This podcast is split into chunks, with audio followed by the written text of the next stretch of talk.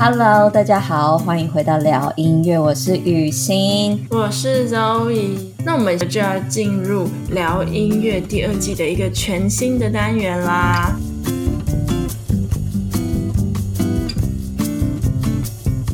就是跟大家上次有预告的音乐治疗与特殊的族群。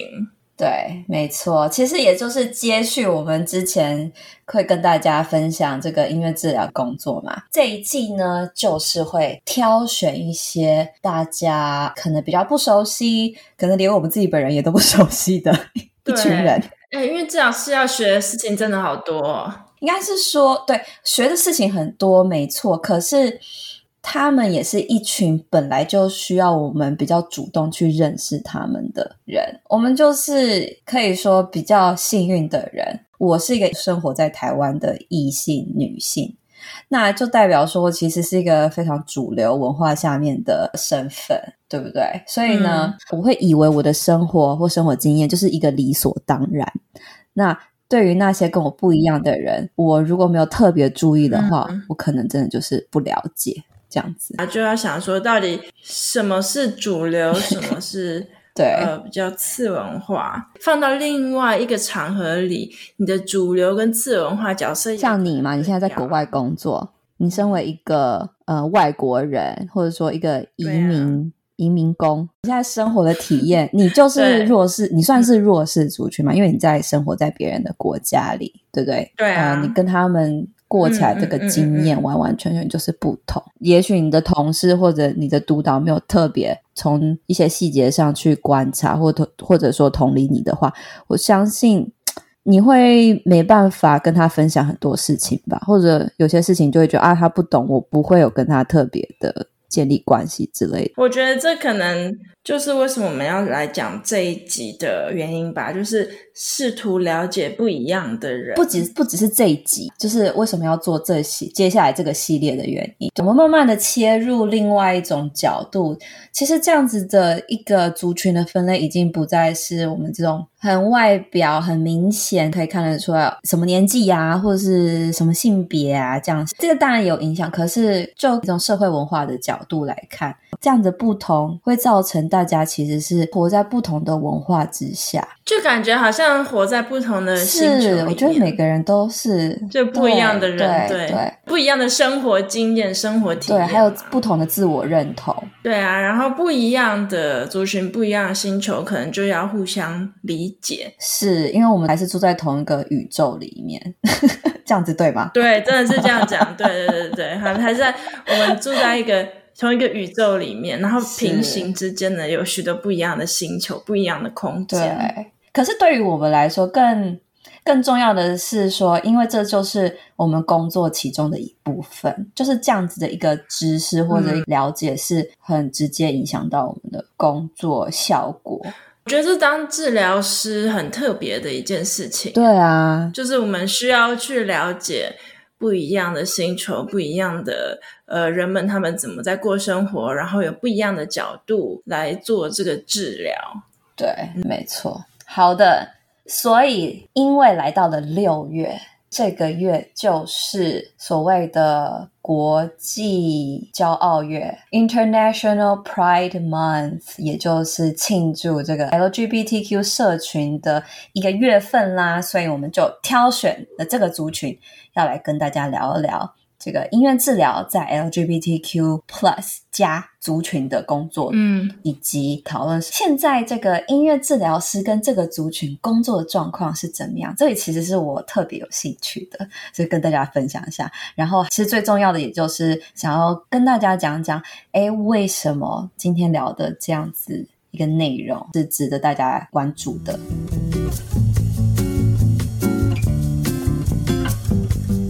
我先讲一下，为什么你会特别有兴趣？就是从我的生活上面出发嘛，会有一些同志的朋友，那这是第一开始。那我觉得其实那好像是一个算是还蛮普遍的一个经验。可是，嗯嗯嗯，接下来会我就越来越发现，哎，他们的身份又还有再细分下去，有很多不同种的人。就比如说，慢慢的有一些人比较特别，他是跨性别者，头脑简单。我以为我以前以为就就是这世上就只有两种性别，就是男跟女。然后呢，我突然发现，哎、嗯，为什么男生喜欢穿女装？然后或者说，为什么女生要打扮的特别中性这样子？那其实并不是单纯只是觉得、嗯、哦，他觉得那样子比较好看，或者是美感问题，不是，是他们真的是觉得自己的性别是属于不是他先天，嗯、他不是男生，他也不是女生，他是他对面的那个性别这样子，我就觉得非常的有趣，嗯、就是到底这个是一个怎么样的怎怎么样的想法？他们到底经历了什么，或他到底他在想什么？这样，然后到后来开始工作以后，比较贴近的当然就是我的个案嘛。我的个案我就会有跟一些同志家庭，就是宝宝嘛，可是他的爸爸妈妈就是他是两个爸爸或两个妈妈这样子。嗯，嗯，然后还有我的同事，嗯、同志的同事，女女生女生，哎，对，因为我们 你知道，我们这个领域早疗领域还是女生比较多，所以就是有一些女生女生的，就是这种 couples 这样子。因为我会好奇，是因为就是我看到，哎，有些同事请假，然后他请假是说他要去看妇产科，应该是说他看妇产科，嗯、他是为了要怀孕，可是我知道他是那个。就是他的另外一半是女生，所以我就觉得这个现象也是非常非常的有趣。就他也是一个想要当妈妈的一个状态，他要组成这样子的家庭，我就觉得我应该要再多了解一点，可能才能跟他，就是我可能想要慰问他，嗯、或者说跟他有一些交流。可是我需要再让我自己多了解。诶，如果就是相爱的同志，他们组成家庭，他们决定要要有小朋友、小 baby 的话。到底又是一个什么样的状况，你知道吗？对，这些变成我的生活。对啊，你的生活圈感觉非常的 diverse。Zoe，你你要不要跟大家那个坦白一下你的那个心情？就一开始我跟你说，哎，Zoe，我们来聊一聊 LGBTQ 好了，你当下的心情是怎么样？我觉得哦，很 OK 啊，因为我也蛮多就是同志的朋友，以前在台湾好像比较少。可能要到大学，大学有一些，然后在美国去也是有碰过同志的家庭，我觉得他们人也都还不错。还记得有一年好忘记是圣诞节还是感恩节，我还被邀请，就是也是同志的家庭，然后一起去感恩节，他们真的是煮火鸡给我吃。我以前也是算同事啊，两个女生组成的家庭，就是你的女女性同事有一个太太这样子。嗯嗯嗯，那他们还有一个女儿哦，然后好可爱哦。就对，有一年感恩节，他们还有邀我去他们家，嗯，吃火鸡这样子，两个妈妈配一个女儿，哇，全家都是女的耶，对，全家都是女的，就蛮有趣的。反正身旁也就是非常多同志的朋友，所以我真的也不觉得有什么特别啦。嗯，虽然我们生活经验或者说交友圈。交际圈都都有这些好朋友啊，或好同事，或是 clients 这样子。就是当我们在讨论说我们要选这个题目的时候，你曾经有说到就，就哎，我们是不是不太适合讲这个？因为你就问我说，你觉得你跟他们工作的经验是不是不太足够？类似你有点问我这样。哦，对啊。因为我嗯，就是我身旁有这些人啊，但是我没有直接跟这样的 client 工作过，这是我的意思。我并没有在一个临床的上面有很多的经验。对，嗯、所以就是因为这样子的一个呃状况，所以是不是一开始你会觉得我们要讲这一集会？会有点困难，还是你是怎么样的一个心路历程呢？没有，如果因为我不知道，如果观众是想说，哎，临床工作的话，那我就没有太多这方面的经验。不过，如果就是生活圈分享的话，我是还蛮多这样的朋友。所以呢，其实那时候我就回应你，你还记得吗？就是我觉得没错，就是我们两个都还是一个经验在累积状态的治疗师，这个是我们的一个学习历程，因为我们。遇到一个新的族群了啊！好，因为做节目的关系，可是呢，这个也就是代表说，我们可以来分享我们的这种学习，然后我们可以来分享说，其实我们是怎么样从不知道，然后到知道多一点点，慢慢的去改变我们对他们的认识。跟对他们的一些想法，这样子，我觉得这是一个还蛮值得分享的一个内容。这样，这个叫做有点像是 disclaimer。我们这一集呢，想要跟大家分享的，真的就是说，哎，身为一个治疗师，我们要怎么样来认识一个我们不太熟悉的族群？那其实这样子的一件事情，也是我们这个专业伦理的一部分。我们会需要去了解。跟我们不同的一群人，不同的文化，不同的语言，不同的这样的一一一个族群，他们的正常，他们的规则，或者说被怎么样子看待，这些其实都是非常非常重要的学习。我们是要主动的去去做这件事情啊。我们应该要准备怎么样的一个心态啊，或者是说，简单来说，就是我们怎么样准备我们自己。这个其实也是呃，我们在这边想要跟大家分享的，并不是以一个就是哦，已经很 competent，就是很厉害，然后已经有很多经验，嗯、然后来跟大家说哦，你可以这样做那样做，就其实不是，我们是要来跟大家分享我们脆弱的一面。对，你讲对，就是我觉得我并没有很厉害，可以跟这群人工作，而且我也没有什么临床的经验，但真的就是一个在学习的历程。对，也不是说脆弱的一面，就是跟大家分享我们这个谦卑的一面。讲一下，你就是不知道这个月啊，你有看到什么比较特别的 Pride Month 的标志吗？在你的生活里面，应该是说台湾是在十月的时候才会有那个同志大游行。所以好像现在这个六月的这个.我比较多看到的是国外的这些网站啊，嗯、或者说公司啊，或者说哪里都有在在庆祝。不知道大家会不会用，就是 LinkedIn，就是有点像是国外的这种专业连接的社群网站。对，嗯、像它的 logo，它就把它改成就是彩虹旗这样子。然后我也发现那个 Pinterest，、嗯、就是大家不知道会不会用 Pinterest 找一些图案图片的。就是那个网站，他也把他的 logo 就是改成呃彩虹旗，还有一些一些朋友，就是他的大头贴，脸书的大头贴，他也换成那个彩虹旗的框框这样子，嗯、呃，但是比较还是在国外这样子啦。嗯、我刚刚有发现，好像有同婚的庆祝同婚的演唱会啊，还有一些庆祝活动。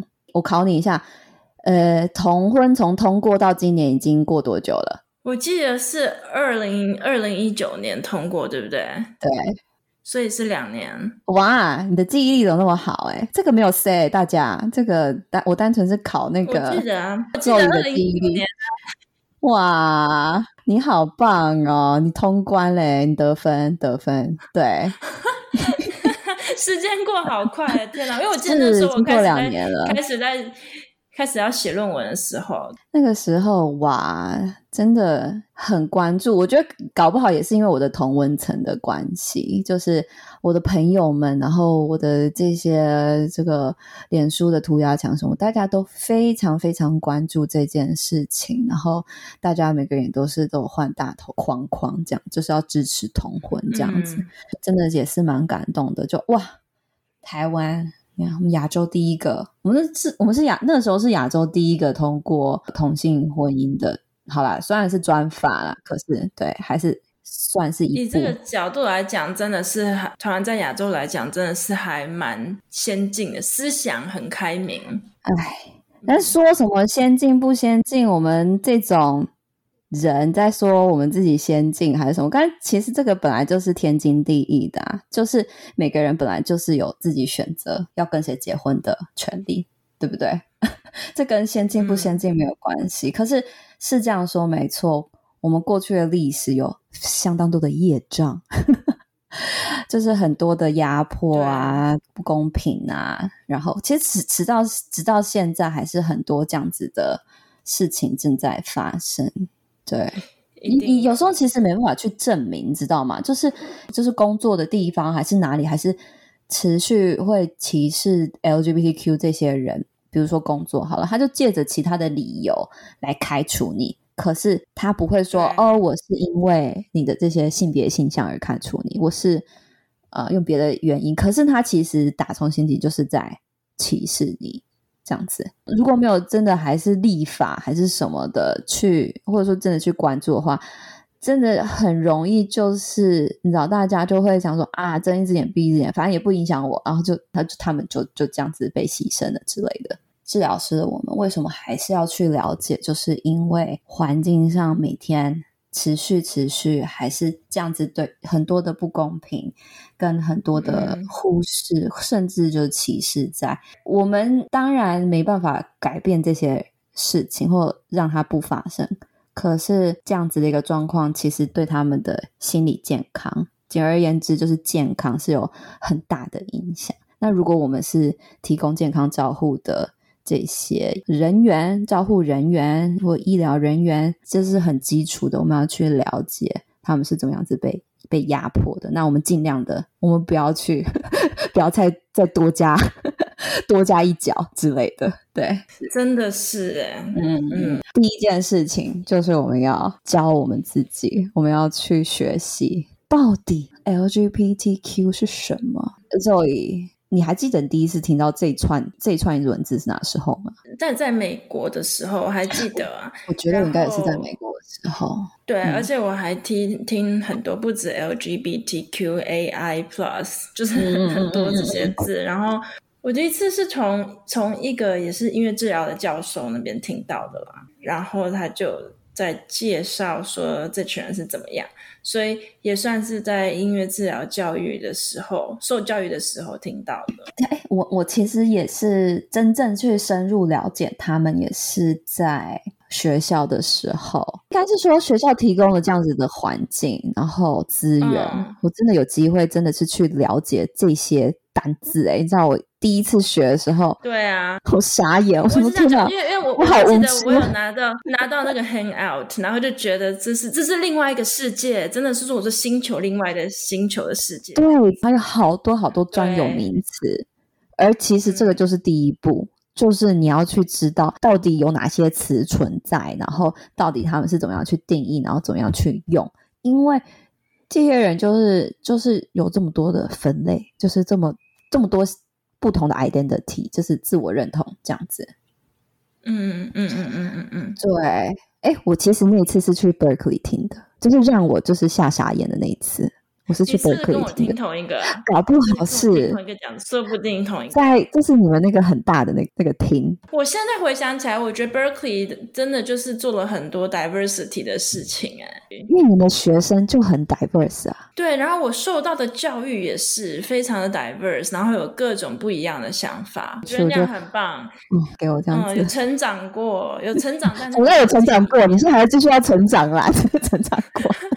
不是，但是我现在成长环境就非常不一样啊！我就说像是来另外一个星球这样子啊。哦，对啊，对了，不一样，不一样。今天想要跟大家分享的内容，其实我很多是在那一次的这个，哎，怎么讲？Seminar 啊，Seminar 那个 Seminar 给我的一些启发，很重要的一些基本定义，跟大家讲一下。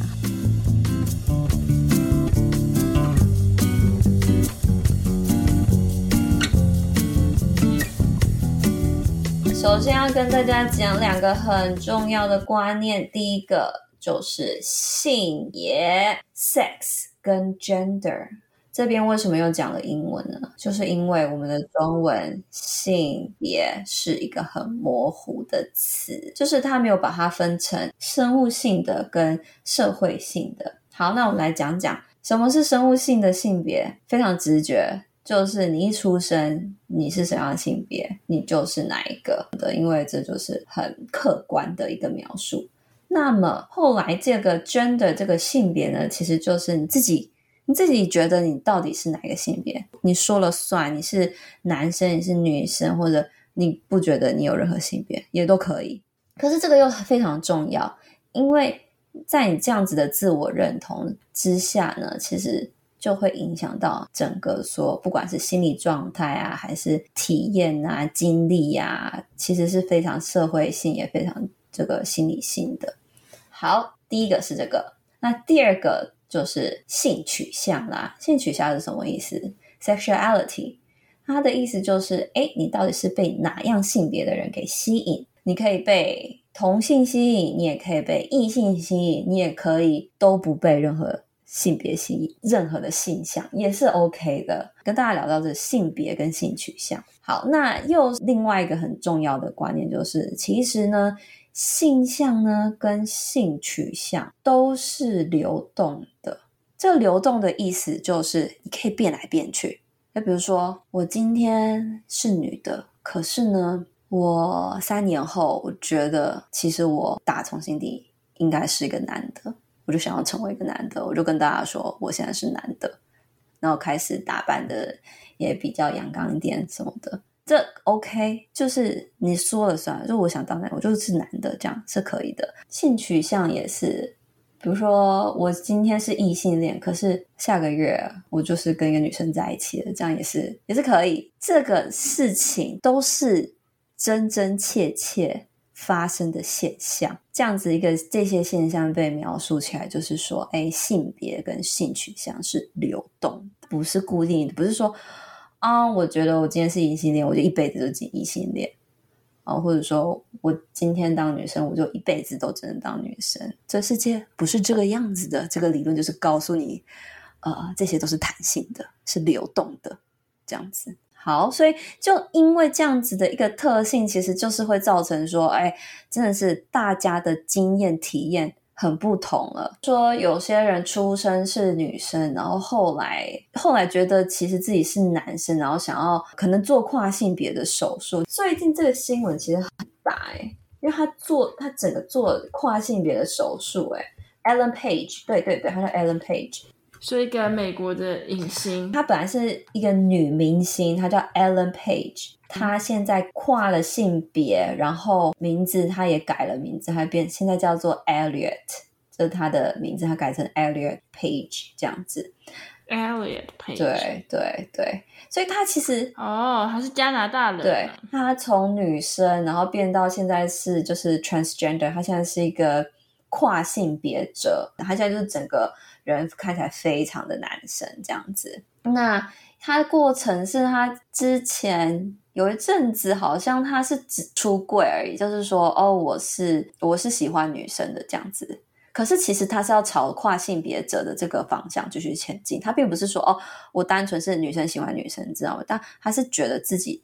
其实是一位男生，就是所以他的这条发展是往这个地方去的。不过就是到最近看得出来是这样子发展了啊，对啊，所以他最近就是分享关于这个跨性别的这、嗯、这条路，就是尤其又是 focus 在他的这个心理健康，就一路上的这个 mental health 上上下下的经历，这样就先举个例子跟大家分享，这样。好，就是因为这样子，所以其实大家的体验真的不同。你可能从不同从男跨到女，女跨到男，或者说你可能你只是喜欢同样性别，或者是你喜欢两种性别。这个 community 里面，即便大家是同样 LGBTQ，可是每个人又特别都都非常非常不同。嗯、那我觉得应该就是因为性向性别是流动的关系啦，这样子。对，所以我是不是因为这样，所以他们真的是非常着重包容性，就很高很高的包容性，以及很高很高的这种多元性，这样，因为真的每个人都不一样。对，我也觉得这样子 community 他们非常注重很大很大的包容性，感觉你在里面可以真的看到形形色色各种不一样的人，没办法跟谁一样，你就只能做自己而已。对，这就是叫做自己。好，那。来跟大家讲这个 glossary，glossary 的意思就是 我们大家来认一下单字啦。LGBTQ 里面呢有一些重要的单字，说文 然后后面要放那个阳明春晓嘛，等等等等。好，首先 L 是什么？L 就是 lesbian 女同性恋者，很好很好懂，就是女生喜欢女生嘛，这样你的性取向部分。G gay 就是男同性恋者，也是性取向部分，男生喜欢男生。那接下来双性恋者 bisexual 就是你喜欢两种性别，你喜欢男生，你也喜欢女生，那你就是 bi 啊 bisexual 这样。好，那接下来 T transgender transgender 就是我刚刚说的，像 Ellen 变成 Elliot 的这个例子，他有可能，我觉得他应该是性向跟性别都同时。改变的，因为跨嘛，就你就是男跨到女，女跨到男，就你跨了一个性别。可是是不是因为这样子，他也跨了他的性向、嗯、性取向，变成了男生以后喜欢女生，还是他是变成了男生，他才持续喜欢男生？就你知道这种这个排列组合真的是很多啦，很多啊，对，对各种排列组合都有。对对对对，所以这个跨性别者这个词，这个 T 呢，就应该是比较着重于这个啊、呃、性别的转换。可是呢，他们的性取向也是很多种的，这样子。好，也是有可能会变来变去的。对对，也是有可能变来变去的。嗯嗯。嗯好，那、嗯、其实到现在呢，这个 LGBT 已经不够用了。就 所有的人其实不能只单纯分成这四类，啊、还有啊、呃，比如说刚刚那个 Q 还没讲到，Q 是 queer 的意思。Queer 那 queer 其实这个词又比较像是一个嗯，比较 general、比较大略的一个分类。就是大家这些人，嗯、大家我们都其实可以称为 queer 这样子。不过我觉得 queer 这个词，说实话好像不是到非常非常频繁使用。我觉得是不是因为其实 queer 这个词，它一开始最一开始有比较贬义。一点的这样子的意思，只是后来大家就觉得说啊，反正我就是 queer 啊，那我就拿来用，就后来就变成比大家比较正视这件事情，不会以其他的这种有色眼光来看。可是我觉得这个 queer 这个词，很多人还是觉得不够那么准确，那就变成说有另外一个词出现，叫做 questioning，就是 Q 就等于 questioning。嗯，刚刚讲到说这个性取向、性向就是都是流动的嘛。那有些人就是在这个流动的状态，就他还没办法决定哦，我到底是哪一个性向，我到底是哪一个性取向，或者说我好像什么都是。那所以呢，就是会用 questioning 来来代表他自己这样子。还有一个词，我也想跟大家分享一下，就是 ally。ally 呢，其实就像是。我们这些人，我我我是这个异性恋者，所以我可能还不太算是 LGBTQ 里面的人，可是我是支持 LGBTQ，我是就是支持者，对，我是他跟他们同样有同样价值观的，认同一样事情的的人，可是我可能是异异性恋者，那我这样子我就属于 ally 这样子，我就是我也可以是他他们 community 里面人，可是我就是 ally 这样子。好，那还有很多其他的身份，比如说这个 intersex 双性人，可能就是你觉得你两者都是，然后无性恋者 asexual，然后泛性恋者 pansexual，demisexual，然后双灵人 two spirited，就是这些不同的分类，其实中间还有一些细微的差别。可是这个 今天我就不跟大家说太多太细，可能第一个可能会无聊，第二个呢是我其实还需要再。再更仔细的去去了解这些。好，那最后我要讲就是说，现在呢，其实大家在标注这个族群呢，就会写 LGBTQ plus 加，因为这些身份呢，这些自我认同。还是会继续，就是还会继续演进下去，继续有发展。所以呢，现在就是会用一个加号，就是代表说，哦，都包含，都包容，不管你是谁，你都包含在我们里面，这样子。对，嗯，它其实也是要就是 provide a safe space 啦，就是让大家。都觉得可以安心的在这个 community 里面做自己，然后互相的交流，对对，对，做自己。对，那其实我觉得现在把自己的性别很清楚、很明确的讲出来，这件事也是越来越多人来做。不晓得你有没有注意到？我觉得在欧美可能比较流行这件事情，就是现在每个人的名字后面。就是在名字的后面呢，他就会写一个呃，他是 she，对，后面都有一个那个或者 he 或 him，或者说他是 they them，对，那其实这是什么意思？就是你很明确的知道你自己是你，你认为你自己是一个女生，你自己是一个男生，那你就很简单，就是用 she 或者 her，然后 he 或者 him 这样子。那如果你觉得你是 LGBTQ 里面 community 里面的人呢，那你就你可以称为自己叫是你就是 they。或 them，因为这就是一个非常 inclusive，就是我就是这些人，就是嗯嗯嗯嗯嗯，对，所以就可以说我是 they，我是 them 这样子。我你就是你很明确的告诉别人你自己自己的认同这样子。现在越来越越来越提倡这件事情，我是觉得蛮好的。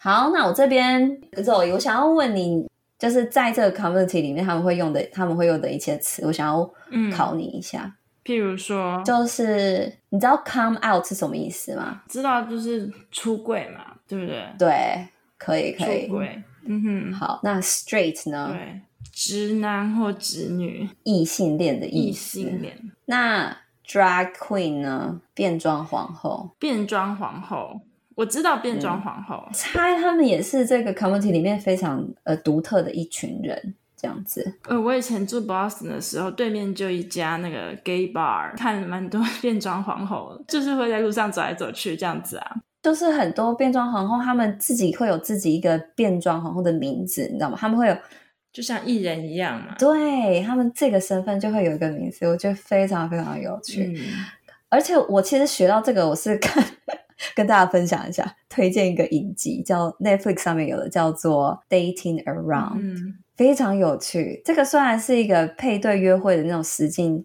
节目，可是它里面有做不同族群的恋呃恋爱实境秀，比如说男男，然后女女，或者是不同国籍，反正真的是非常有趣。然后我看了有一季，他是在拍这个就是 LGBTQ 的人，然后我就看到就是一个 gay，然后他就。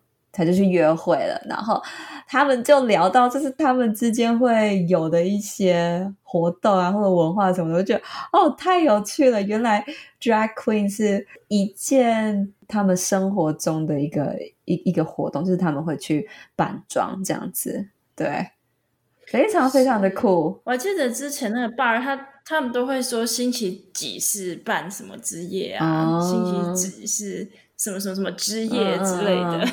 就会有不一样的主题啦，不一样的活动，真的是非常的有趣，啊、蛮有趣的，蛮有趣的，真的，真的，就了解、嗯、了解大家，真的是非常非常有趣的一件事情。而且而且他们都很用心，真的。很用心，对，真的看他们那个妆啊、发啊、衣服啊，啊都没有在马虎的，对啊。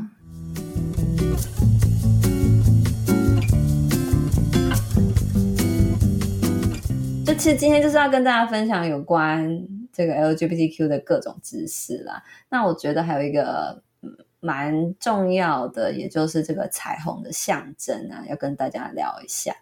其实说实话，我一我一直以来都知道彩虹是代表同志们，或者就是基本上是所有的 LGBTQ 的人。可是我并不知道它的由来，我是为了做这期节目才去查。对，我也是。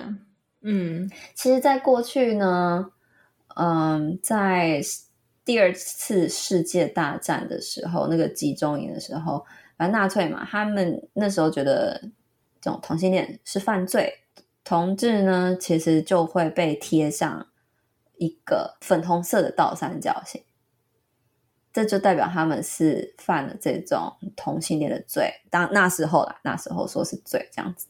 嗯、然后再到之后呢，就有一个艺术家，他叫做 Becker Gilbert，他就是他除了是 gay 以外，还是一个变装皇后，是一个很有才华的艺术家。那他就是想要去翻转这样子的一个。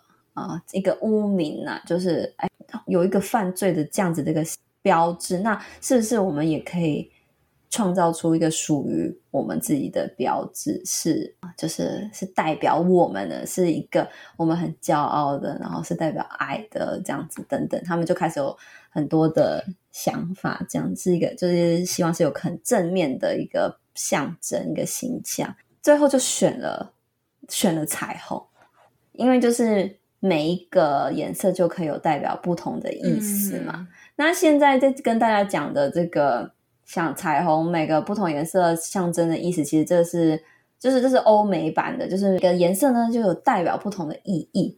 然后也是另外一个，嗯，它的灵感来源也可能是从那首《Over the Rainbow》这首歌。诶这边就有一点点音乐治疗的气息在啦，是不是？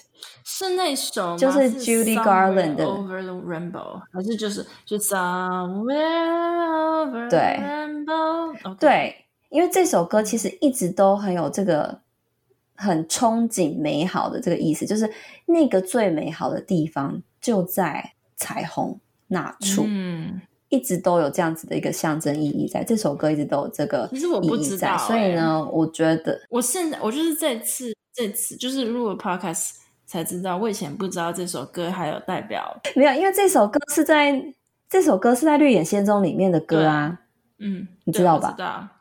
对啊，那《绿野仙踪》这故事里面这个脉络啊，还有这故事的这个意义代表，嗯、就是一直都有这样子的。那被这个 community 他们来拿来借进来这样使用，就在他们的这个 context 下面也是非常非常的适合。嗯，他们就是一直被不公平的对待，那他们真的是非常期待可以来到一个世界是都被接受、都被包容的一个美好的世界。嗯，那那个地方也许就在彩虹的那边。嗯哼，对。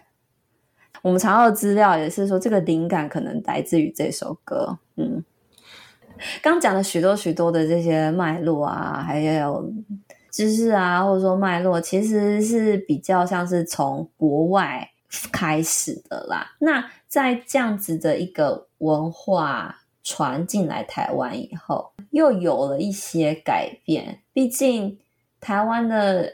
同志或台湾的 LGBTQ 跟国外就是不一样啊，所以也逐渐的台湾的彩虹旗也发展出自己的意义，这样子。那我觉得 LGBTQ 加 Plus 这样子的一个文化在台湾当地发展出来，也一定是跟国外完完全全不一样。这样，我觉得这是我非常需要需要去学习的，就是了，就是。去更了解说哦，当地像我们现在有什么样的一些团体呀、啊、或组织啊，是呃是一直在做这样子的呃倡议呀、议题呀，是应该要被被去了解的。嗯哼，应该是越来越多团体了，可以可以想象，越来越多多团体都在支持这件事。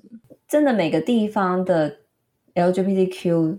的议题都会不一样。嗯，我觉得了解 LGBTQ 真的还是要跟当地的这些文化背景、社会来做结合，一起去了解，啊、不然真的是没办法好好的去更更接近的去认识他们到底现在所处的状况是怎么样子。嗯、对啊。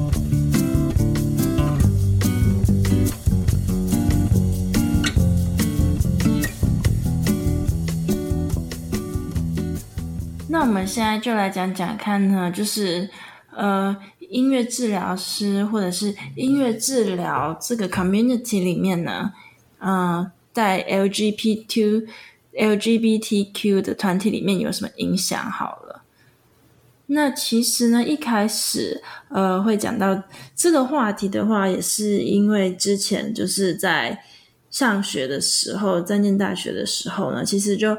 蛮多的教授，他们也是音乐治疗师，然后刚好也是 LGBTQ 这个团体里面出来的人嘛，嗯，所以呢，就是有一些老师呢，他们就会可能特别的开一些 workshop 啊，然后呢，让大家介绍，让大家认识说他们这样是哪一样的一个族群的人，所以啊，在呃 AMTA 里面，在 American Music Therapy Association 里面呢，就有一个 Teen Rainbow，有一个彩虹的团体。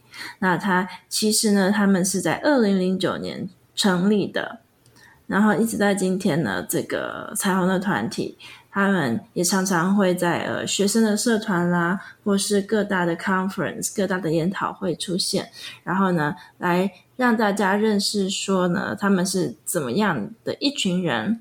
在音乐治疗师这个 community 里面，呃，也是有一群比较特殊的 LGBTQ 的人员的存在，所以呢，他们就是成立了这个团体，然后也一直有持续的在进行各种的活动，还有演讲，那其实他们也一直一直的在网络上啊，或是在各种的呃 podcast、各种的 social media 上面呢，呃，一直就是宣传自己的理念。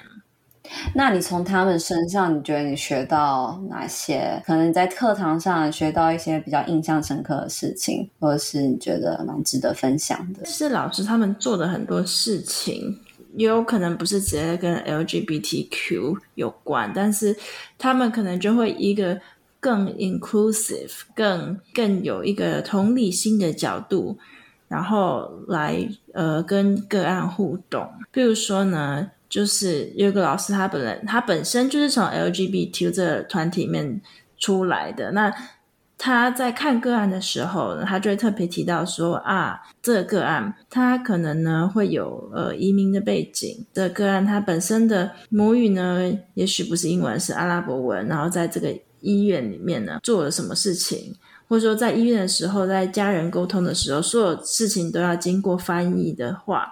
以这样的角度，更一个全人、更一个关怀的角度来看，因为治疗的介入又跟普通的一般，比如说行为上的介入啊，或是只是外显的这些介入模式又比较不一样，所以这些老师看到的是更深、更深，然后更全面性的一个范围啦。对，就是把家庭的组织啊，然后整个 system 啊，整个社会跟家庭的状况呢，也都更考虑考虑进去，在做音乐治疗的 session。那你觉得他们会做什么比较不一样的啊、呃，比较特别的？我觉得他们更会就是想说呢，治疗师跟个案之间的关系到底是什么？治疗师是在以上对下的 coaching style 在做介入吗？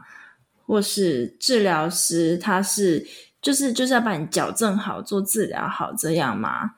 就他们更会考虑到这种治疗关系与权力上对下关系的这个观点，那他们可能就会比较包容，然后有不一样的理论呢，来跟这些个案们互动。嗯嗯。本身他就是 LGBTQ 里面其中一位成员，他会理解到是弱势族群，就是那些被剥夺 power 的人。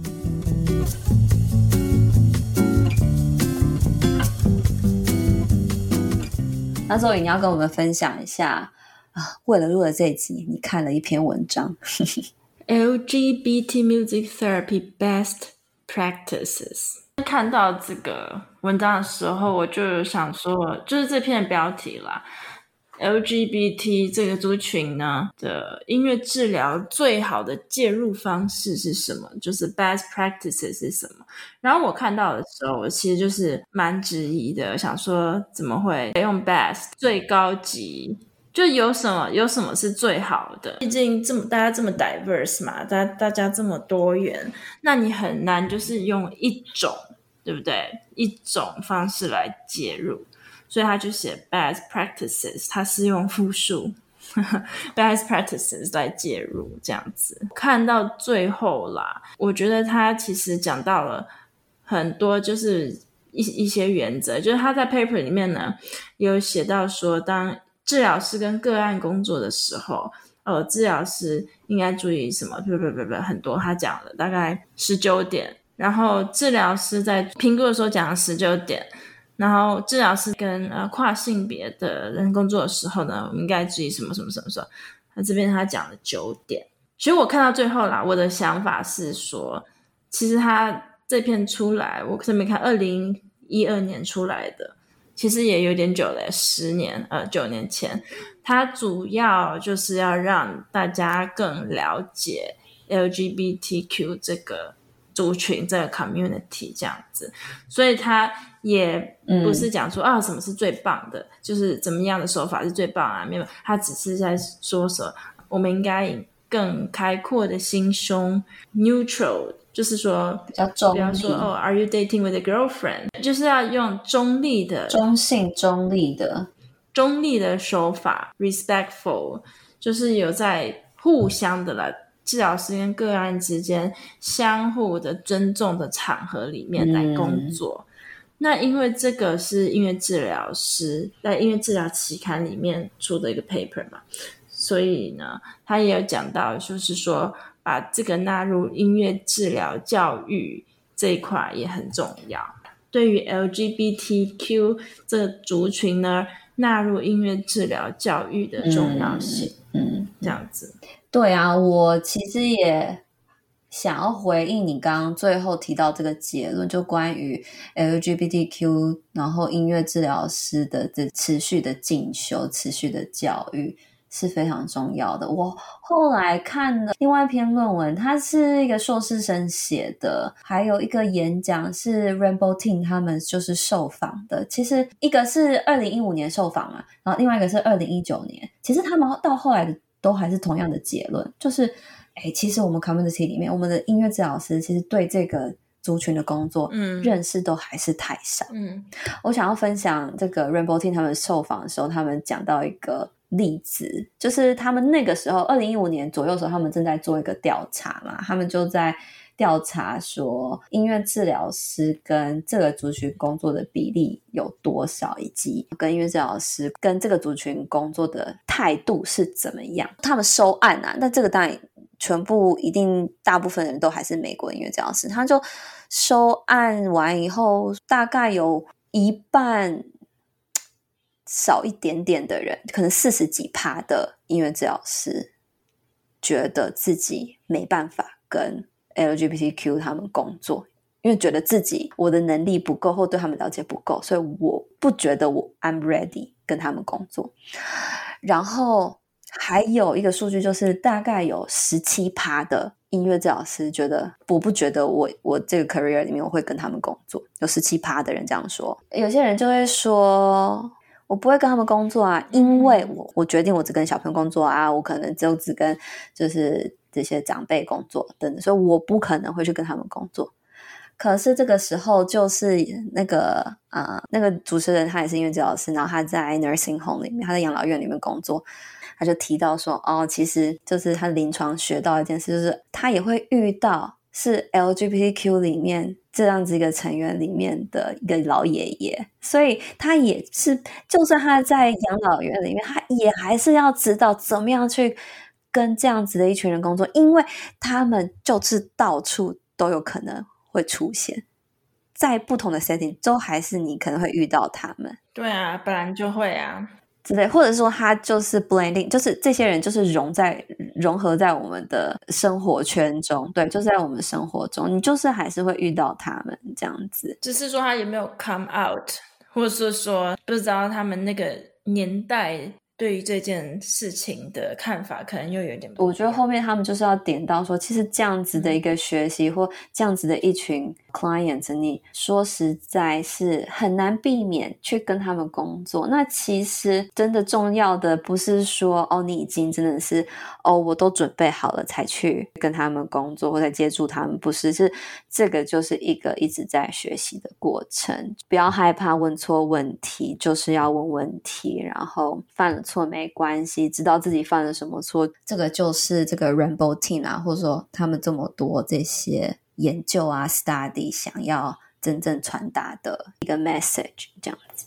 对，那我觉得我我是蛮幸运的，我在求学的时候就碰到蛮多这方面的 topic，不一样的年代、不一样的 generation 会有不一样的看法。嗯，对，不同世代对这个议题的关注度是真的有差啦。对啊，真的差很多。对，